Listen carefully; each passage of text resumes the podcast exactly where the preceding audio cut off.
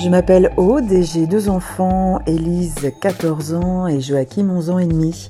On n'a pas de télé à la maison et pourtant euh, des tout petits, Joachim a été euh, euh, très très attiré par tout ce qui était images animées. Donc si on regardait notre téléphone ou si une pub apparaissait sur l'ordinateur, c'était comme un aimant. Euh, aujourd'hui, bah, c'est un petit peu pareil. Il a 11 ans et demi, donc il est en plein dans les jeux, les consoles, et pourtant on, limite, ou en tout cas on a l'impression de limiter. Et euh, c'est vrai que c'est un petit peu une bataille de tous les jours pour arriver à, le faire décrocher et à, à le faire revenir euh, avec nous, on va dire, ou tout simplement travailler aussi. Euh, donc ça nous fait poser plein de questions. Est-ce qu'on est culpabilisé évidemment? Est-ce qu'on a suffisamment lu d'histoire? Est-ce qu'on l'a euh, euh, suffisamment emmené vers peut-être le livre pour justement nous permettre de mieux gérer ce côté accro, accro à l'écran? Éteins la télé Rends-moi cette tablette. Non, je te donnerai pas mon téléphone. Maintenant, on arrête l'ordinateur. On pourrait faire le top 10 des phrases qu'on répète le plus à nos enfants aujourd'hui. Les écrans se sont installés dans nos vies à tous et forment un être à part entière au sein de nos foyers. On ne peut pas y échapper à moins d'aller vivre sur la Lune. Alors, il faut gérer cette nouvelle donne. Nous, parents, nous sentons coupables, voire complices, car nous participons à ce mouvement tout écran. Mais la peur de voir nos enfants devenir des décérébrés nous prend parfois à la gorge. On se dit qu'on doit mieux gérer et utiliser les écrans à bon escient. On se rassure aussi en se répétant qu'on trouve des contenus éducatifs et que cette génération est bien celle des digital natives et qu'il faut faire avec son temps. Culpabilité, oui, quand on entend à longueur de temps qu'il faut faire attention au grand méchant écran, alors qu'on a mis le petit devant la télé hier soir pour souffler un peu, qu'on a passé l'autre jour notre portable pour lui montrer un épisode de Peppa Pig quand il piquait une crise en public pour détourner son attention, ou qu'on a craqué et acheté à notre grand un smartphone et pas un téléphone à clapet s'il te plaît maman, et que de jour en jour, il arrive à nous gratter plus de forfaits, WhatsApp, TikTok ou Instagram. Dépassés, nous sommes dépassés. Les écrans auraient du bon aussi, et puis de toute façon, nous devons faire avec. Mais le tout est de savoir comment. On va tenter aujourd'hui de trouver la bonne attitude éducative, comprendre où se situe le danger, où placer les limites et mieux accompagner nos enfants pour trouver une bonne façon d'utiliser ces nouvelles technologies. Je reçois pour cela le docteur Sarah Bahadori, praticien hospitalier dans le service de pédopsychiatrie de l'hôpital Robert Debré et docteur en neurosciences. Elle est également co-auteure du livre Les écrans et nos enfants, plaisir ou dépendance elle va nous coacher et nous aider à trouver le bon équilibre avec ces écrans sans en faire nos meilleurs amis ni nos pires ennemis.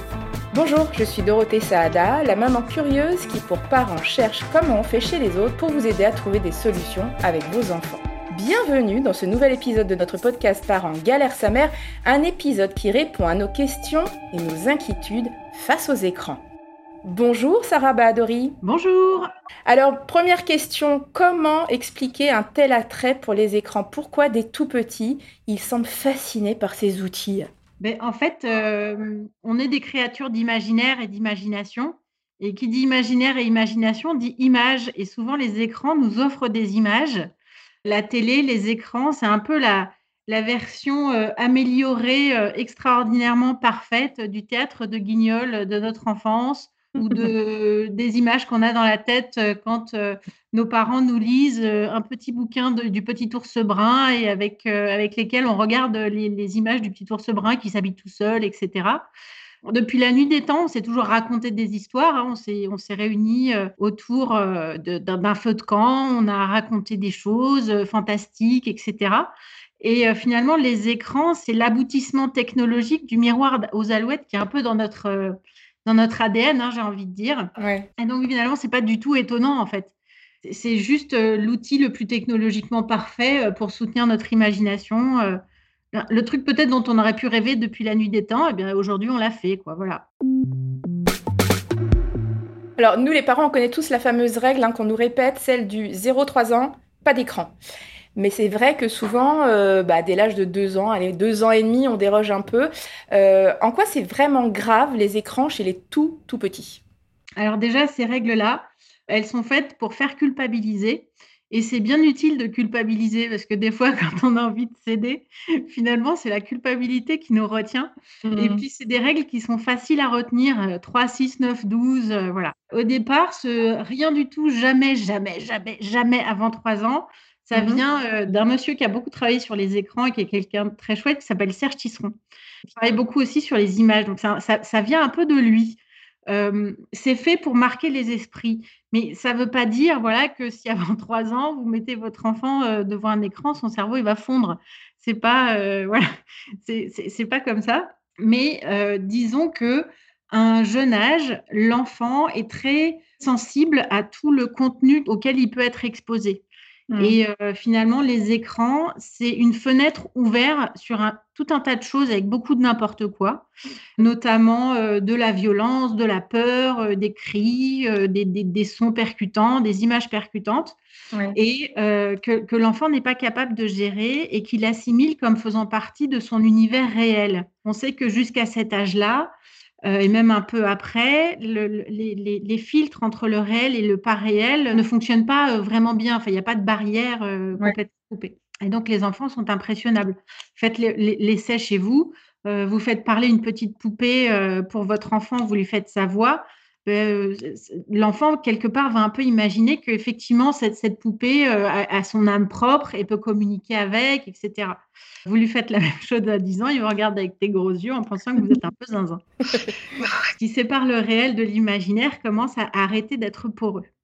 La deuxième chose, c'est qu'effectivement, d'être exposé aux écrans euh, sur de hautes doses ont des effets sur notre cerveau. Voilà, c'est vrai. Alors, non, de, regarder des écrans avant trois ans, ça rend pas autiste. Euh, non, c'est pas ça qui cause des retards cognitifs. Euh, voilà. Même si il y a des études, surtout notamment par rapport aux chiffres de QI, qui ont pu montrer qu'il euh, y avait une corrélation entre des expositions élevées à des taux élevés d'écran. Je vous parle d'enfants qui sont euh, sur des écrans 5 heures, 6 heures, 7 heures par jour. Enfin, vraiment des, quantités élevées. Ouais, des cas extrêmes. des cas extrêmes. Et un faible niveau cognitif ou des problèmes de langage, ça a été démontré. Mais c'est une corrélation. Corrélation ne veut pas dire causalité. Ça, c'est hyper important de l'avoir en tête. C'est pas parce que deux choses arrivent en même temps qu'elles ont un lien de cause à effet dans le sens qu'on imagine. C'est-à-dire qu'on peut aussi s'imaginer que certains enfants avec certaines difficultés vont plus être attirés par les écrans parce que finalement, c'est un plaisir plus facile que d'interagir avec d'autres. Et, du coup, ces enfants-là, bah, quand on fait ce genre d'études, on tombe dessus.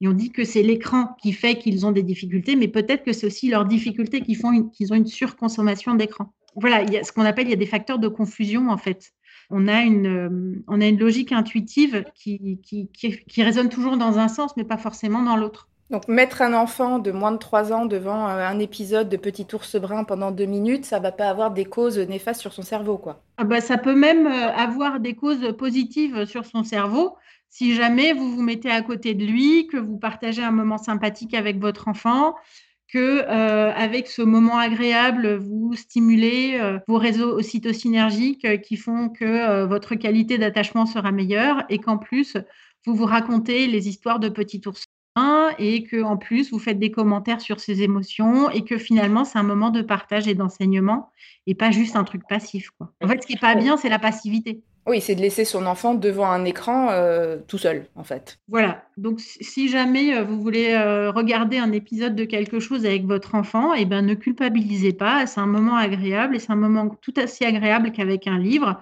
Quand un enfant est trop petit, justement, pour être intéressé par le livre, voilà. Et alors, on, parle quand même des risques. On en entend parler des risques véritables qu'il y a sur le comportement ou le développement, la santé des enfants qui sont cette fois-ci beaucoup trop exposés aux écrans. On parle de plus en plus d'enfants, alors c'est le nouveau terme hein, qu'on entend, TDA, donc le trouble de l'attention, hein, c'est bien ça, avec ou sans hyperactivité, c'est ça? Alors, le, le, TDAH, le trouble déficitaire de l'attention avec ou sans hyperactivité, ce qu'on appelle autrefois l'hyperactivité, donc, le scoop du jour, c'est qu'on peut être hyperactif sans, sans être hyperactif, en fait. Qu'est-ce que ça veut dire? On, peut, bouger dans le corps, mais on peut aussi bouger dans la tête. C'est-à-dire qu'on peut se mhm. déconcentrer très facilement et avoir un empan attentionnel euh, très court, à un âge où normalement on devrait pouvoir euh, s'asseoir et se concentrer un peu plus longtemps. Ben voilà, typiquement, on sait que les enfants avec un trouble déficitaire de l'attention ou avec de l'hyperactivité ont plus de facilité à consommer des écrans. En fait, ils, sont, ils peuvent même devenir addicts à un moment donné. C'est un facteur de risque d'addiction aux écrans. Mais encore une fois, pas le contraire. C'est très difficile de dire si c'est l'écran qui rend hyperactif ou si c'est l'hyperactivité qui mmh. fait que devant cet écran qui vous envoie 24 images par seconde, on peut enfin se poser parce qu'il y a un taux de renouvellement et de stimulation pour le cerveau qui est suffisamment important pour que ce soit un moment agréable. Il y a eu des études qui ont été faites là-dessus ou pas pour savoir justement un petit peu où est l'œuf, où est la poule? Alors, il y a eu beaucoup d'études de, corrélation où on dit, bah voilà, euh, nous avons trouvé dans un enclos et un œuf et une poule et on considère que la poule vient de l'œuf ou que l'œuf vient de la poule.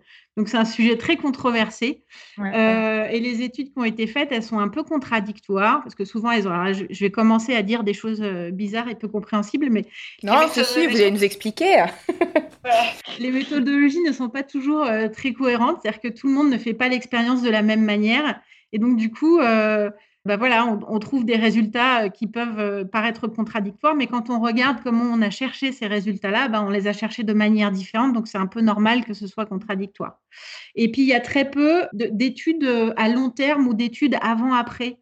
Quelques rares études, il y en a une qui a été faite, alors pas sur l'hyperactivité, mais sur le sentiment dépressif chez des enfants déjà grands, des grands adolescents.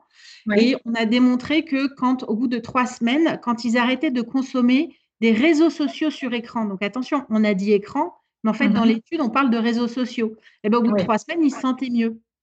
Euh, alors du ah. coup, est-ce que c'est les écrans? Est-ce que c'est les rayonnements des écrans? Est-ce que c'est le fait de se faire euh, embêter ou d'être dans une rivalité à un âge sensible sur Facebook qui fait qu'ils se sentent mieux au bout de trois semaines? On ne sait ah. pas. Vous voyez, typiquement, on a dit, bah voilà, on a démontré que les écrans, ça déprime, puisque les enfants, quand ils ne les regardent pas pendant trois semaines, ils sont plus déprimés. Mais quand on gratte dedans, c'était les réseaux sociaux, c'était des adolescents. Vous voyez, il y a tellement de paramètres. Ah oui, le sujet, le sujet est vraiment très, très, très compliqué. Il y a aussi d'autres études qui montrent que euh, les parents, sans, toujours le reconnaître, hein, euh, sont aussi accros. Voilà, il hein, faut le dire. J'ai lu qu'un adulte consulte son portable entre 33 et 200 fois par jour quand même. Et bah, dans certaines familles, entre euh, les portables, les ordinateurs, la télé, euh, les sessions jeux vidéo, on compte parfois bah, cinq écrans allumés euh, dans la journée. Et un tout jeune bébé ou même un jeune enfant hein, qui voit ses deux parents absorbés par les écrans, est-ce qu'il peut se développer normalement en termes d'interaction si ses parents ne bah, le regardent pas, lui parlent moins? C'est à nous de montrer le bon exemple ou pas? Alors, d'une manière générale, c'est toujours à nous de montrer l'exemple de ce qu'on voudrait. Mmh. Euh, moi, j'aime bien expliquer souvent aux parents que les enfants, encore une fois, ce n'est pas une science exacte, hein, c'est vraiment, comment dire, euh, c'est du discours de psy dans, son, dans sa consultation, mais les enfants, ils apprennent 10% de ce qu'on leur dit et 90% de ce qu'on leur montre. Eh Je vais prendre un, exemple qui n'a rien à voir avec les écrans. Il y a plein d'enfants qui sont hyper stressés par la chose scolaire et les parents, ils disent, oui, mais nous, on ne lui met pas la pression. Sauf que les parents, tous les week-ends, ils bossent comme des acharnés jusqu'à des minuit et demi sur des dossiers. Et à chaque fois qu'ils ratent quelque chose, ils sont, euh, voilà, ils se flagellent, ils trouvent ça horrible, que c'est abominable. Bah, cet enfant-là, dans ce contexte-là, il ne peut qu'apprendre le sens de la compétition et de l'autodépassement. Pour les écrans, c'est pareil. Pour certains enfants, par exemple, qui ont eu des vraies difficultés avec les écrans, bon, il y a certains enfants vraiment qui sont très, très impulsifs, notamment les enfants qui souffrent d'un TDAH. Mmh. Et quand cela, on leur dit d'arrêter les écrans, ça peut les mettre dans une, dans une colère épouvantable. Et comme ils sont très impulsifs, bah, ça fait des bagarres à la maison et c'est compliqué. Et donc, euh, moi, ça m'est arrivé un petit peu par provocation de dire aux parents, bah, puisque c'est comme ça, coupez Internet. S'il n'y a plus d'ordinateur à la maison et qu'il n'y a plus Internet, il n'y a plus de conflit autour de. Mais que, mais que disaient les parents? Pour eux? Les parents, disaient, ah, bah non, vous vous rendez pas compte, moi, je vais crever sans écran. Ben ouais, c'est ça. donc, du coup, c'était un peu compliqué.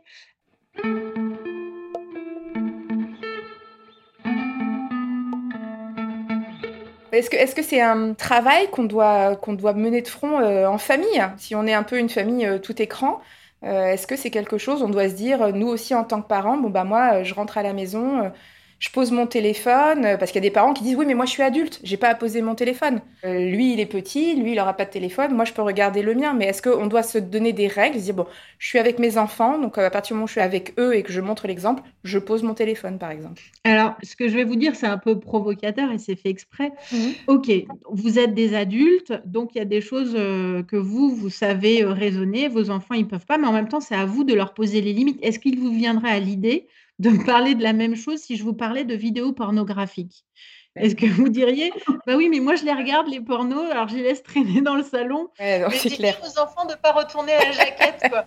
bah ouais, bah ouais.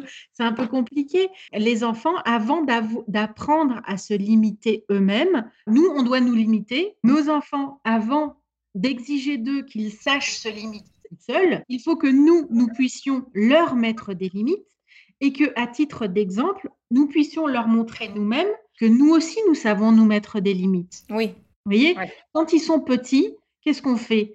Euh, on, Pendant toute une période, le temps qu'ils apprennent à ne pas dire des gros mots, ben nous aussi, on s'abstient et on dit zut et turlulu et mercredi pour ne pas dire des gros mots. Ben, c'est exactement la même chose. Cet instinct qu'on a pour ne pas dire les choses à un certain moment pour qu'ils ne nous imitent pas, ben, idéalement, il faudrait qu'on fasse la même chose pour tout un tas de choses, pour les écrans, pour l'alcool, pour le tabac, pour, en fait, pour toute consommation qui pourrait amener vers une consommation abusive ou une consommation non saine. Et, les écrans, ça fait partie de ça aussi.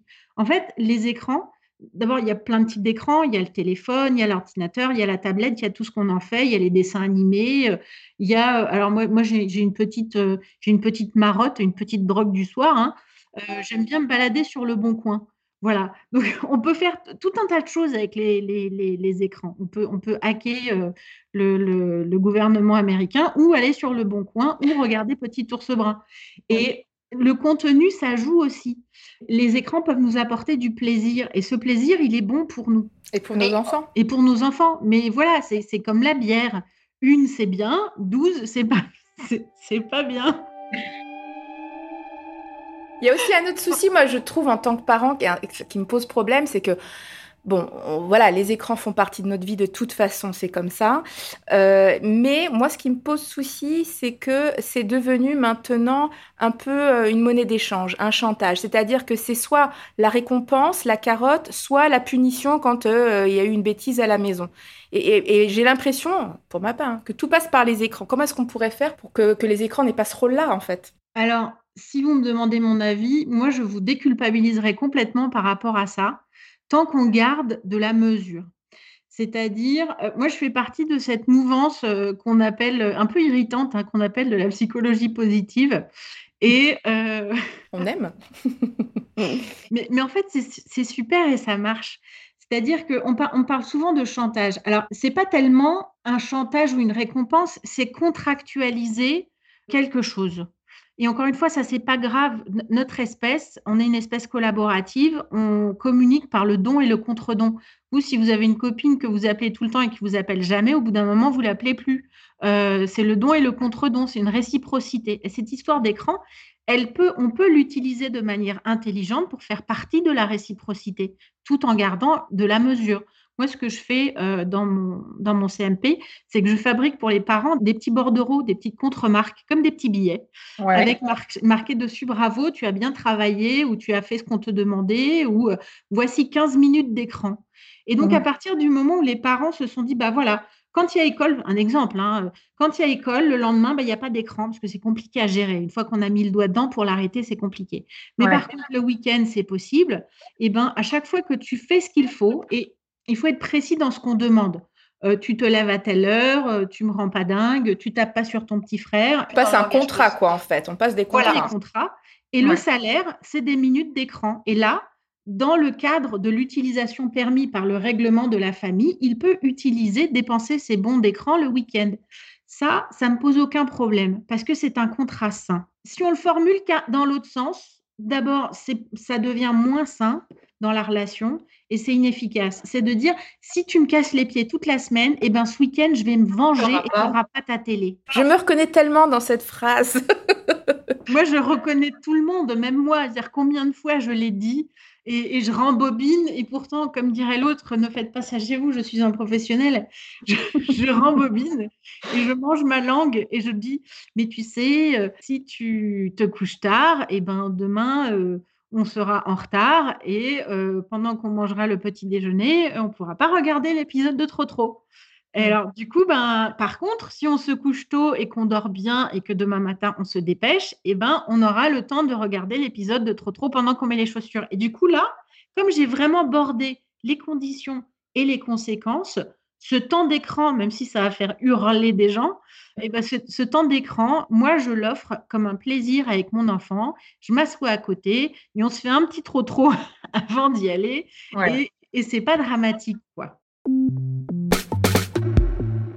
Alors moi je sais que j'ai parfois du mal vis-à-vis de ça parce que euh, je trouve que j'ai peu de cohérence vis-à-vis des écrans. Hein, voilà, j'ai en gros une ligne de conduite, mais je déroge quand ça m'arrange. Du coup, mes enfants savent qu'il y a une porte ouverte à la négociation, hein, ça c'est sûr. Et j'oscille euh, selon les jours, voire les moments de la journée, entre, je dirais, laxisme et fermeté, ce qui est totalement euh, contre-productif. Et généralement, c'est de là, je trouve que naissent les psychodrames. Parce que je crie pour qu'ils arrêtent les écrans, eux ils ne veulent pas, c'est la crise, ils deviennent agressifs aussi. Et comment on gère ce genre de situation quand finalement bah, ils ne nous obéissent pas, ils ne veulent pas éteindre et que eux deviennent euh, agressifs, quoi. Ils, piquent une crise. Comment, comment on peut faire pour éviter ces situations-là? Alors, une fois qu'on est dans la situation, il faut manger son pain noir et que la tempête, elle passe. Parce qu'en fait, toute la, ruse de Sioux, c'est d'essayer d'anticiper, d'éviter au maximum que ces situations-là arrivent. En fait, c'est là où on a du pouvoir. C'est dans le pouvoir de l'évitement, dans la prévention.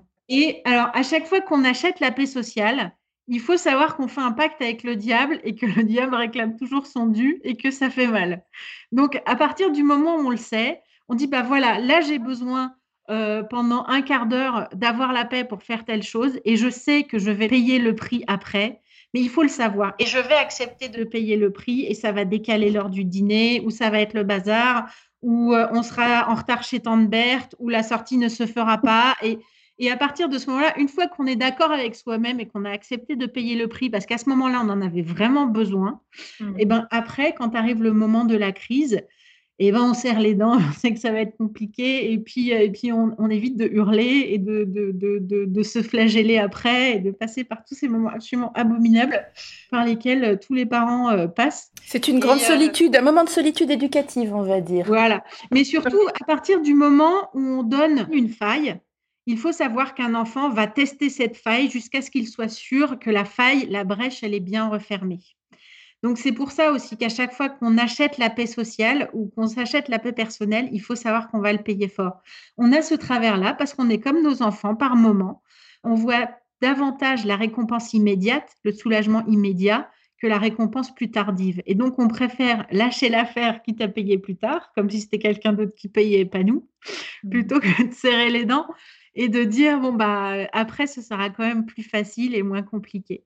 Maintenant, on peut toujours ajouter quelque chose pour dire, attention les enfants, là, il va se passer ça parce que j'ai besoin de ce temps-là. C'est une exception et ça ne se reproduira pas. Et à partir de ce moment-là, ils savent qu'ils peuvent faire pipi par terre ou se transformer ou autre chose. Ça ne, vous, ne, vous ne vous laisserez pas faire. Mais donc, il faut savoir que derrière, il y, aura un bras de fer que vous n'aurez pas d'autre choix que de gagner avec du soft power, j'ai envie de dire. Parce que finalement, à chaque fois qu'on se met dans des états pas possibles et qu'on se met à hurler, c'est un peu un aveu d'échec. Et voilà, eux, ils le savent, hein, ils savent qu'ils sont en train de marcher piétiner nos nerfs. Et que, euh, voilà. L'autre chose, c'est que les écrans happent l'attention. Ça, c'est une réalité. Mmh. C'est-à-dire qu'on se fond dans l'écran. La perception du temps, elle est abolie quand on est dans ces activités-là, comme quand on est dans toute activité qui fait très plaisir et qui stimule tous les neurones à la dopamine. Euh, on se drogue à notre propre plaisir. Et à partir de ce moment-là, sortir de là, ça devient compliqué. L'écran devient comme un espèce de bain moussant merveilleux. Euh. Oui, moi je me rends compte si euh, mon fils, je lui dis, bon maintenant c'est fini, tu éteins, tu éteins, il ne m'entend pas. Et euh, si je commence à m'énerver euh, et que je ferme l'ordinateur d'un coup alors qu'il est en plein milieu, euh, soit d'une partie ou soit d'un épisode, là c'est là c'est la catastrophe. Sacrilège. Non, mais ça c'est en fait c'est extrêmement. Mais j'avais prévenu, mais il n'avait pas écouté. Alors, il n'avait pas écouté ou une partie de son cerveau n'avait pas vraiment ni réalisé ni entendu. C'est pour ça qu'il faut toujours prévoir et anticiper. D'abord, il faut expliquer aux enfants que euh, c'est vrai que les écrans, il y a un effet, c'est que ça trifouille avec euh, les parties de leur tête qui régulent l'écoulement du temps. Et donc, eux, ils ont l'impression qu'il s'est passé cinq minutes, mais en fait, vous, vous savez qu'il s'est passé une demi-heure. Donc, mmh. dans ce cas-là, il faut un juge de paix. Alors, juge de paix, c'est mon deuxième meilleur copain. C'est le minuteur qui fait du bruit. Vous savez, celui de nos grands-mères là qui faisait ah, oui, pour faire les œufs, oui. Parfaitement. Donc, quand, quand ce truc-là se met à sonner, C'est du conditionnement opérant. Quand ce truc-là se met à sonner, ils ne peuvent pas, leur cerveau ne peut pas ne pas entendre. Et Ah. donc, à ce moment-là, vous pouvez retourner les voir et dire, bah là, tu vois, ton temps, il est écoulé, tu termineras plus tard. Et juste, s'ils sont en train de faire une partie de quelque chose, il faut leur laisser le temps de sauvegarder. Parce que sinon, ils perdent, euh, ils perdent tout ce qu'ils ont fait avant et finalement, ils ont une sensation de perdre du temps qui est terrible. Pour ceux qui sont joueurs, qui font des jeux, il faut savoir que euh, les gens qui, les game designers, en fait, les gens qui font les jeux, ils ont tout compris à la récompense. Parce que beaucoup de psy, tout ce que vous voulez, euh, n'ont pas franchement compris. Les commerciaux, eux, l'ont parfaitement compris. Et en Mhm. fait, euh, ils, ils, ils surstimulent les réseaux de la récompense immédiate dans le cerveau. Quand vous jouez à Mario et que toute, à chaque fois que vous gagnez une pièce, votre cerveau, il y a un petit pic d'excrétion de dopamine dans les neurones qui fait un petit brrr, je me sens bien. Ah ouais. Euh, et donc, ça, ça permet de, de ponctuer. Et en fait, ça fractionne en fractionnant le plaisir. C'est comme si vous leur mettiez des petites miettes de plaisir qu'ils suivent, qu'ils picorent comme un petit oiseau. voyez? Et plutôt, et d'ailleurs, même avec les écrans, euh, on, on l'a vu hein, pendant, pendant le confinement, pour les enfants qui travaillaient sur écran, Oui. ils, ils apprenaient presque mieux sur écran Mhm. parce qu'ils allaient de récompense en récompense. Alors que quand ils sont à 25 dans une classe avec le prof, euh, euh, en- au bout de la classe, voilà, qui raconte des choses euh, qui les passionnent pas forcément, bah, du coup, ils, se- ils décrochent plus facilement. Est-ce que Alors- vous avez remarqué que pour vous, c'est plus facile de regarder, on va dire, trois heures, ça s'appelle même du binge-watching, trois Mhm. heures de série télé, alors que si je vous avais dit, venez, on va regarder un vieux film qui dure trois heures, vous m'auriez dit, ah, quelle horreur Voilà. Alors, comment Ah. on l'explique? Bah, c'est le fractionnement.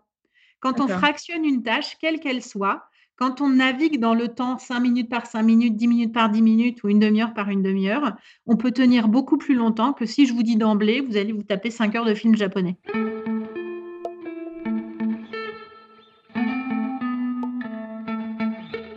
Alors, j'avais, j'avais une dernière question. Quels sont, malgré tout, hein, parce qu'il faut quand même le savoir, les critères qui doivent nous alerter, euh, nous les parents, chez nos enfants? Est-ce que euh, vous pourriez nous dire euh, ce qu'on doit faire? Et puis, euh, est-ce que, est-ce qu'on peut parler d'abord d'addiction euh, aux écrans pour les enfants? Oui, tout à fait. On peut absolument parler d'addiction. Ça s'appelle une consommation sans substance, même si là, la substance, euh, voilà, enfin, ça veut dire sans substance euh, euh, type euh, alcool, euh, cannabis ou autre. Donc, c'est quand même, Mhm. une- voilà, c'est quand même une addiction. Il y a des addictologues qui s'occupent de l'addiction aux écrans. C'est une question vraiment, vraiment complexe. Et euh, je dirais, il faut se faire confiance et avoir confiance dans son intuition de parent. Si vous sentez que c'est trop, ne vous dites pas c'est pas grave, ça va passer. À partir du moment où quelque chose vous dérange, c'est que ça va pas. C'est-à-dire si on sent, si on sent par exemple son enfant trop renfermé, s'il n'y a plus de communication, ce genre d'alerte? Soit il est trop renfermé, soit il est trop dans ses écrans, euh, soit vous avez l'impression que euh, l'écran c'est devenu euh, euh, le nouveau squatter rival de la famille et que euh, du coup il est plus avec vous, il est avec son écran tout le temps. Enfin, il ou elle hein, d'ailleurs. Vous voyez, si vous avez l'impression que cet objet prend trop de place par rapport à ce que vous, vous voudriez, il faut se poser des questions et il faut poser des questions. Il ne faut pas se dire, euh, bon, c'est un truc qui va passer, quoi. Parce qu'en en fait, euh, ça passe pas. Alors, qu'est-ce que, que- qu'est-ce que vous conseilleriez aux parents de faire? Alors, d'en discuter déjà. Alors, moi, je dis toujours, une famille, c'est pas une démocratie participative, hein. c'est euh, c'est une, par- c'est- c'est une parentocratie consultative, mais il faut être euh, conscient soi-même de ce qu'on veut. C'est-à-dire qu'au départ, entre parents, parlez-vous-en, faites un petit peu un état des lieux de ce qui vous gêne, de ce qui vous gêne pas. On est surpris parce que des fois, entre parents, on tombe d'accord sur plein de choses, et entre parents, des fois, on n'est pas d'accord. Écoutez la, la- voilà, la position de l'autre, essayez de voir quelles sont les règles, les petites règles et les grandes règles de la famille. Et si Mhm. vous êtes une famille monoparentale, demandez à, à quelqu'un de proche de vous aider, de- de- d'être un petit peu quelqu'un en regard qui peut vous aider à réfléchir pour au moins être au clair sur ce que vous voulez, ce que vous ne voulez pas. Et à partir de ce moment-là, c'est plus facile d'aller voir son enfant et de dire, écoute, ça, ça va pas, ça, avec ça, je ne suis pas d'accord, on va instaurer des nouvelles règles. Euh, vous pouvez vous faire aider, vous pouvez vous faire aider euh, par des psychologues euh, qui, alors souvent pour ce, genre de, difficultés, pour, comme pour, les, pour tout ce fait, qui a trait à des, à des comportements qu'on veut pas, c'est pas mal d'aller voir un psychologue comportementaliste parce que il va vous aider vraiment à faire la part des choses entre ce, dont vous avez envie, ce qui vous gêne, ce que vous ressentez, etc. Euh, on parle toujours de, de, psychologues comportementalistes, mais on oublie qu'ils sont d'abord cognitivistes avant d'être comportementalistes, c'est-à-dire qu'ils vous aident à démêler vos voies de pensée qui sont un peu enchevêtrées et on pense un peu tout en même temps. Et eux, ils peuvent vous aider à mettre tout ça à plat et d'essayer de comprendre ce qui gêne. Et ensuite, ils peuvent vous donner des astuces pour comment interagir avec votre enfant pour essayer de border les choses et poser les limites. Et si ça encore, c'est pas suffisant et que vous mmh. avez l'impression que cet enfant, il délaisse sa famille, ses études, euh, voir ses copains et que vraiment il y a quelque chose qui va pas et que dans, son, dans sa façon de grandir, vous trouvez qu'il y a quelque chose qui n'est pas harmonieux et qui vous gêne, à ce moment-là, n'hésitez pas à aller voir un psychiatre, à aller voir un professionnel, à en parler aux professionnels de l'enfance autour de vous Merci, hein. merci beaucoup, docteur Bahadori. Merci euh, d'avoir su nous expliquer euh, comment s'y retrouver avec nos enfants euh, nés avec les écrans. On comprend mieux quels sont les dangers, mais aussi quelle attitude adopter pour ne plus se sentir trop dépassé dans la gestion de ces écrans. Retrouvez sur le site parents.fr tous nos témoignages et nos articles sur le sujet. Vous pouvez nous écouter sur Spotify, Deezer, SoundCloud et toutes les plateformes de podcast. Si vous avez aimé cet épisode, n'hésitez pas à nous laisser des commentaires, mettre des étoiles sur Apple Podcast. Vous pouvez aussi nous écrire sur le Facebook, l'Insta de parents ou le forum de parents.fr. On a hâte de vous lire. Je suis Dorothée Saada et je vous ai présenté ce podcast réalisé par Nicolas Jean et co-réalisé par Estelle Santas. À très vite pour le prochain épisode de Galère sa mère. Au revoir Sarah. Au revoir, merci beaucoup.